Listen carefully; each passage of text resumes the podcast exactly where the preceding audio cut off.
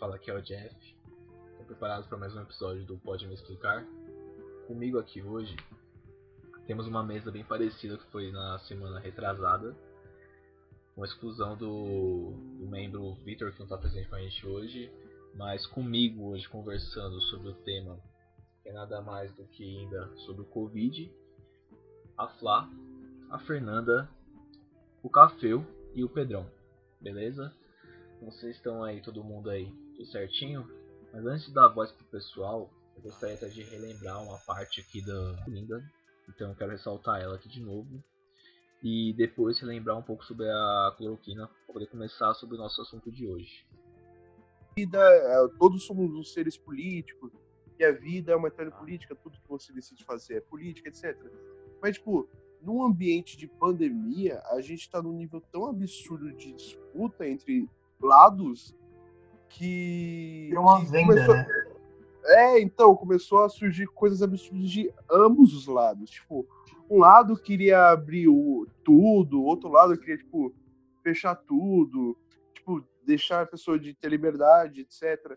Então, tipo assim, a gente tá num momento muito político e, tipo, a Covid-19 é, veio para demonstrar os diversos problemas que a gente tem. Ela serviu tipo, como uma forma para mostrar todas as rachaduras que a gente tem, tipo, seja tipo, desigualdade, de polarização política, de ódio. Então, a Covid-19, a gente não, ainda não, tipo, não tem a noção do que foi e o que vai ser, que a gente ainda está vivendo, mas, tipo assim, eu creio que vai ser, tipo, o acontecimento, tipo, do século. não, não, não Como vocês puderam perceber aí por esse pequeno trecho do episódio passado, quem não escutou ainda, gente, dá um pulinho lá, escuta, tá da hora demais. Vocês viram que a questão que o Pedro falou bem na metade nos, nos puxou muito, nos engatilhou muito a pensar sobre a nossa própria política, sabe? E pensando nisso, o tema de hoje vai ser nada mais do que a pandemia do coronavírus. Intensifica as falhas sociais no Brasil? Essa é uma pergunta. Nada mais interessante falar sobre isso. Para começar, gostaria de lembrar um pouco, a gente comentou da, da, da, outra semana, do primeiro episódio, que foi a questão da cloroquina, né? Quanto a cloroquina veio como remédio salvador e como ela foi um ato político muito presente no Brasil. E, e o governo segurou na época que quem era os maiores infectados? população rica. Tanto que os hospitais públicos estavam tudo vazio, mas os hospitais particulares estavam com os lotados. Oswaldo Cruz mesmo, tava com duas torres só para atender o Covid. Nisso, quando diminuiu, deslocou o foco da classe alta para classe média baixa, foi quando o governo começou a afrouxar o distanciamento. E aí começou a sobrecarregar quem? O SUS e também os também emergenciais, que nem o Pacaembu, até mesmo a UFABC também foi uma sede e tal. E começou a lotação lá. Só que o problema é que população da classe baixa normalmente é a população que tem menos acesso à informação. E com essa divulgação da cloroquina como o remédio salvador do Covid, isso também intensificou muito a questão da pressão popular por esse remédio. Então a gente teve tipo, dois momentos na procura máxima por da cloroquina. No começo, que foi a farmácia se esgotando, e agora no finalzinho, capacidade de poder armazenar tantos infectados. E o problema é assim, até agora a gente está tendo o número de infectados numa ordem que a gente ainda consegue receber. Mas, tipo, nada garante que isso não vai dobrar, entendeu? Santa Catarina, acho que em dois dias bateu 80% do leito ocupado de Covid. E eles deram logo, logo lockdown, fechou tudo. Então, tipo, é uma questão mesmo política que está interferindo. Então, a questão agora é que está focando em quem? Na classe pobre. Por quê? A classe pobre que vai trabalhar. Que vai pegar o metrô, vai pegar o busão lotado, e que às vezes não tem nem acesso de itens de higiene básica na casa para poder estar lavando a mão toda hora com sabão. Não, você ia falar que, tipo, a cloroquina também, ela tem um, um fator que faz com que as pessoas, tipo, sintam a confiança nela. Porque ela é um remédio que já é usado, né? Tipo, normalmente ele é usado quando você mora na região norte, ou quando alguém vai para a região norte. Então, tipo, é um remédio super antigo, Tipo, meus pais falam que eles tomavam quando eu era criança. Eu acho que eles já conheciam que as pessoas já tomavam, então falar que, olha, um remédio antigo que todo mundo conhece, popular, que, que tipo, dá para todo mundo ter, é eficaz. Ou então, né, do jeito que falando, pode ser eficaz, nada comprova que é o contrário, isso também coloca para que a população queira isso, né? Mas, tipo, juntamente no sentido da falta da informação também, que é um caminho fácil. Uhum. É, a questão do discurso, né? Quem tem a palavra da vez normalmente é o, é o presidente, né? Então, assim, a, a, fala dele é muito grande. É, o que eu acho interessante na, na cloroquina é porque é, ela serve para mostrar como funciona e como funcionou a escalada de poder do, do Bolsonaro, que é uma solução extremamente simples. Você simplesmente toma um remedinho que já está ali, já existe, todo mundo já conhece ah, para você acabar com a corrupção. Ah, sei lá, fecha o Congresso. Para ah, acabar com assalto, homicídio alto, dar arma para a população. Então, tipo assim, o modo operante do, do governo Bolsonaro, desde o início, sempre foi soluções simples, mesmo que não tenha embasamento nenhum. É sempre nas soluções que, tipo, é, você pensa e você quer que dê certo, mesmo que não tenha um embasamento algum. Pior que isso é verdade mesmo. Tipo, foi muito termo na fake news, né? Foi a arma dele principal pro se eleger. Aproveitou muito o barco do antipetismo e pegou a bandeira e falou que é o salvador da pátria. Anticomunismo. E esse ideal do anticomunismo, ele meio que propaga através da, da história, né? Se você parar pra pensar, os Estados Unidos começou com esse ideal durante a Guerra Fria e é um ideal construído, né? É, tanto que na imensa maioria das vezes que você pergunta para alguém, nossa, mas por que você tem a sua opinião construída a respeito disso dessa maneira? A pessoa vai responder sempre com os mesmos argumentos, ou vai usar fatos históricos que não são provados, ou vai usar fatos históricos aleatórios, que são é, é, sempre a mesma base de dados. Parece até que é um discurso programado, porque justamente é isso. É uma fala que ela já vem pronta, ela já está no subconsciente, ela já está ali. Ela só é propagada, ela só é difundida. Isso é verdade, Fê. É, ou seja, né, então, tipo, uma situação política, né, e até mesmo a questão das estratégias, né, dotadas, mostra muito por que a gente está nessa situação agora. Onde a gente está já quase meio ano nessa luta entre isolamento ou não isolamento né, social. E, e, até é legal também que eu estava vendo, acho que um, um texto por aqui eu estava mexendo, que ele até saltava a diferença entre isolamento social e distanciamento social. Ele fala que a questão do distanciamento, a questão daquela medida adotada, todo mundo pode sair, mas tem que respeitar um certo espaço, né, entre o outro.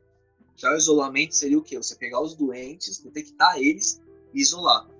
Só que no Brasil, a gente não tem a detectação certa a gente não tem um diagnóstico. Tanto que eu acho esses números que tá passando aí na TV e pelo lugar, acho que são nem, tipo, nem um, a sementinha de todo o problema. O problema. Eu acho que tem muito mais casos, tem muita gente que, tipo, essa conclusão, sabe? Tipo, ver a análise toda política por fora, o quadro social, a questão como, como essa estrutura acaba interferindo no nosso dia a dia e como isso nos impacta. Daí sabe do que? na aula do Vini, que estava assistindo de geografia, ele estava comentando sobre a urbanização e tudo mais, como funciona, né? A questão até mesmo do, dos condomínios fechados, né? Que acabam isolando, segregando a população. E até aquela imagem que já foi tema já de redação do Fest, que é aquela imagem de fundo, se se lembram, que era um muro dividindo um condomínio super luxuoso do outro lado da favela. Paraisópolis e Morumbi. Então, ele estava falando sobre isso, ele estava falando sobre a questão também de questão também sobre o cidadão. Para quem de fato é a cidade? Porque a cidade não é para a galera da periferia. Um exemplo bem básico disso é você pegar, por exemplo, São Paulo. Se chegar uma comunidade que está falando para alguém sobre o MASP, provavelmente a pessoa nunca entrou lá. Agora, se pegar qualquer gringo, estrangeiro que vem para cá, conhece o MASP. Então, quando a gente fala que a cidade é paulista, mas tá falando de qual, qual tipo paulista? Dos ricos. Mano, eu moro em São Paulo há 19 anos. Eu nasci aqui, eu fui criada aqui. E eu só fui pro MASP uma vez na minha vida inteira. E foi uma única exposição que estava de graça no MASP, que era uma exposição com, com uma visão mais feminina e tudo mais, tipo, para dar valor a essas artistas femininas que era uma exposição muito naquela visão de ah, as mulheres só entram. Por que, que as mulheres só entram no museu se elas forem como arte, não como artista? E aí eu fui nessa exposição porque ela era de graça. Inclusive, esse é um assunto que é até legal para a gente debater também posteriormente. Eu fui nessa, fui nessa exposição porque ela era gratuita. E, mano, eu, pra ser sincera, eu acredito que a, o ingresso do MASP ele seja tipo uns 30, 40 reais, não sei. É nunca, eu realmente nunca fui atrás do preço. Mas eu sei que é um preço que, tipo, eu não posso me dar o luxo de pagar numa exposição. Porque com 30, 40 reais, mano, eu faço muito, muitas outras coisas que não são ir em uma exposição de arte. Eu sei que a gente tem que ter essa valorização das coisas, mas é, é, muito esse debate, tipo assim, a nossa cidade, ela é para quem? É uma entrada de museu ser 30 e 40 reais torna aquele museu acessível à população ou torna aquele museu acessível a algumas pessoas? Acaba excluindo, né? E até mesmo Sim. com o Vini, sabe o que eu lembrei? Daquela música lá dos Poetas no Topo, 3.3, que é do pessoal da poesia acústica. Sim. E acho que é o Chris que fala até uma parte aí, fala que o Rio de Janeiro já virou as costas para ele. Porque, de fato, o Rio, você pega qualquer carioca da comunidade, ele não se sente pertencer daquele espaço. Porque ele anda na rua com medo de, da polícia, da, da, da opressão, do desemprego. Agora, você pega qualquer turista, o turista conhece mais a cidade do que às vezes o próprio carioca. Até a comunidade lá do Rio ficou o quê? Virou turismo. Uhum, exato. virou um comércio. Então, tipo, de fato, a situação da cidade pertencer ao espaço é uma coisa bem difícil para o brasileiro, principalmente para a comunidade, para as pessoas mais pobres. E dentro desse conceito da necropolítica, tipo, se a gente pegar, é, eu tenho mais como base a comunidade que é perto da minha casa, que eu moro perto do Heliópolis, e se a gente pegar dentro dessas comunidades, tipo, a campanha para a informação chegar até lá da maneira certa, teve que ter muito mais, assim, foi de uma complexidade muito maior. Porque a informação estava chegando fragmentada por diversos meios de comunicação, principalmente pelo celular, pelas redes sociais, e em grande parte dela também pela TV, mas a TV ainda não sabia muito bem como passar aquilo. E quando a TV passou a saber como passar, já tinham casos no Heliópolis há, há algum tempo, assim. Então, as mobilizações sociais, elas foram muito importantes nessa época. E foram essas mobilizações sociais que salvaram a vida de muita gente. Porque muita gente não sabia nem para que, que era máscara, nem para que, que a gente estava usando, nem como se transmitia esse vírus. E as pessoas passaram a saber disso por meio de mobilizações sociais, por meio da, da voz da comunidade mesmo. É, Sim. A, tem a rádio Heliópolis, né? Tem várias uhum. coisas. Isso de quem comunica mesmo, tipo, é, como chegar até essas pessoas e como fazer ser ouvido por elas. Porque, mano, não adianta nada você mandar um cara todo engravatado, todo social, formalzão, falar que ele vai dar uma palestra. Isso não vai engajar a população, assim como não me engajaria. Eu acho que nem, nem, nem eu, nem a gente, que é uma população mais assim, estudante e tudo mais, mais jovem, acho que não engajaria. Então é a forma que você comunica, sabe? A forma que você leva essa informação. É isso que você falou serviu, tipo, na minha cabeça, serviu como um exemplo de, tipo, qual é a relevância de algumas vidas? Tipo, qual é a relevância de uma vida de um preto na, numa favela? E partindo para além da, das vidas pretas, né? A gente tem também vidas indígenas, né? na mira agora. São vidas extremamente Sim. afetadas pelo coronavírus, porque teve um caso, inclusive, que eu não sei se vocês ouviram falar, sobre as crianças Yanomami, uhum. que simplesmente essas crianças morreram e as mães não tiveram acesso aos corpos dos seus dos próprios filhos. E dentro da cultura Yanomami existe todo um, ritual diferenciado para quando a pessoa morre. Eu não sei é, falar o certo como isso funciona, mas eu sei que não é simplesmente enterrar Eu até acho que não nem pode enterrar, não tenho certeza disso, mas os corpos dessas crianças foram enterrados sem autorização dessas mães e as mães só foram encontrar esses corpos, só foram descobrir onde estavam os corpos dos próprios filhos dias depois, sabe? Isso é isso é uma de um descuidado tão grande, isso é de uma insensibilidade tão gigantesca você simplesmente sumir com os corpos dos filhos das pessoas. E isso aconteceu porque são vidas indígenas, porque a cultura deles não é respeitada. E o pior, né? A cultura deles, tipo, vai contra a ideia do isolamento social, né? Porque eles vivem em comunidade, literalmente. Tipo, eles dividem o mesmo espaço, mesma rede, mesma alimentação. Então, tipo, chegar esse, esse vírus até eles é uma coisa meio que horrível. Porque você fica num dilema. Ou você vai lá e interfere lá e, e não deixa. Decreta lá um isolamento social e atrapalha o ritual cultural deles. Ou então você assiste de longe e vê um monte de gente morrendo. Isso vai retomar também, sabe o que? A nossa história. O extermínio de indígenas quando chegou o português aqui. Exatamente. Trazendo a malária, trazendo um monte de doença. Pela gripe até, né? Na época morreram muitos indígenas na América Espanhola pela gripe, pela. Ah, foram inúmeras doenças, eu esqueci o nome. Pela varíola. Bucólica também né? chegou até aqui, né? Sim. Eu acho que. Eu não, não tenho certeza, mas eu acho que sim. E é algo a se pensar, né? Se nós temos aí 500 anos de diferença histórica entre uma coisa e outra. E como que quais são as medidas que a gente está tomando para essas populações não serem tão afetadas com isso? Quais são as medidas imunológicas, as medidas de isolamento que a gente está tomando com eles, com as lideranças indígenas, porque esses locais têm lideranças.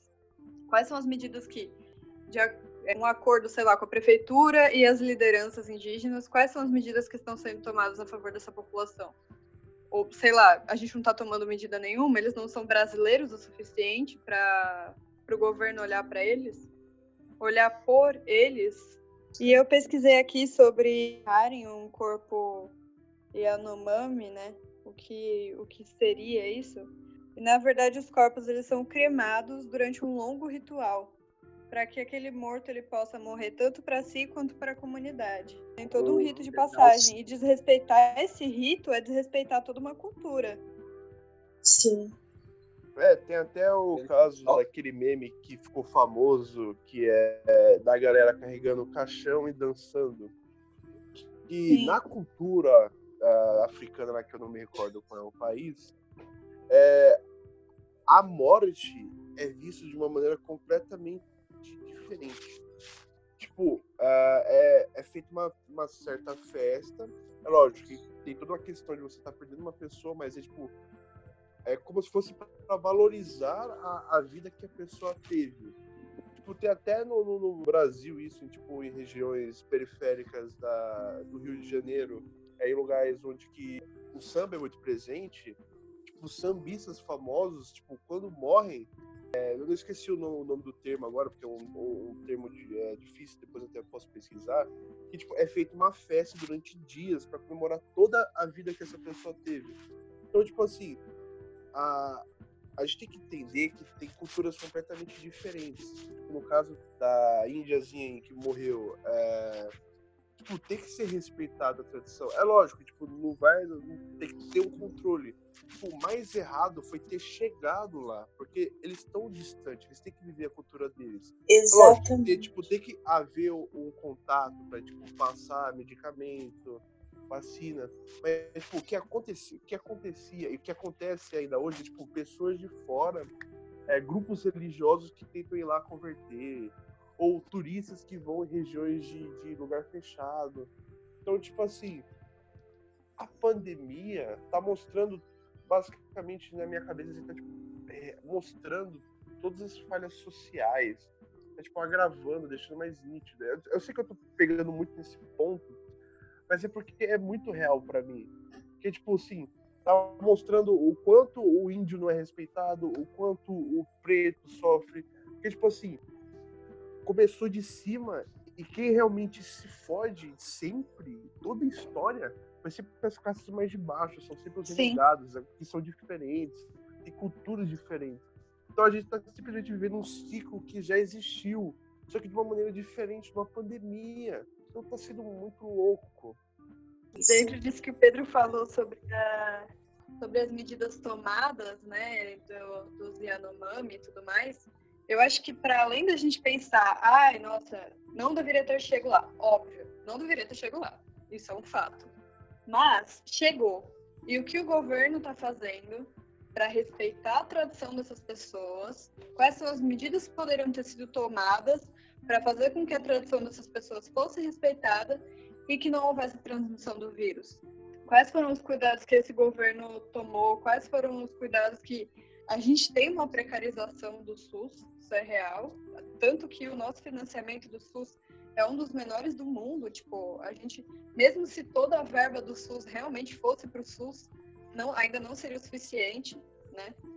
Mas quais foram as medidas tomadas tanto pelo governo é, federal, estadual, municipal, tipo, nem sei se tem isso, mas é, quais foram as medidas tomadas pelo Estado mesmo para que esse vírus não fosse propagado com a cremação dessas crianças? Quais foram as medidas tomadas para que fosse feito esse ritual de uma forma segura? E por que que as mães dessas crianças têm menos direito de fazer um ritual para essas crianças do que as pessoas que moram nas cidades e estão tendo oportunidade, pelo menos os parentes mais próximos, de velar os seus entes queridos por pelo menos uma hora, duas, três, quem sabe.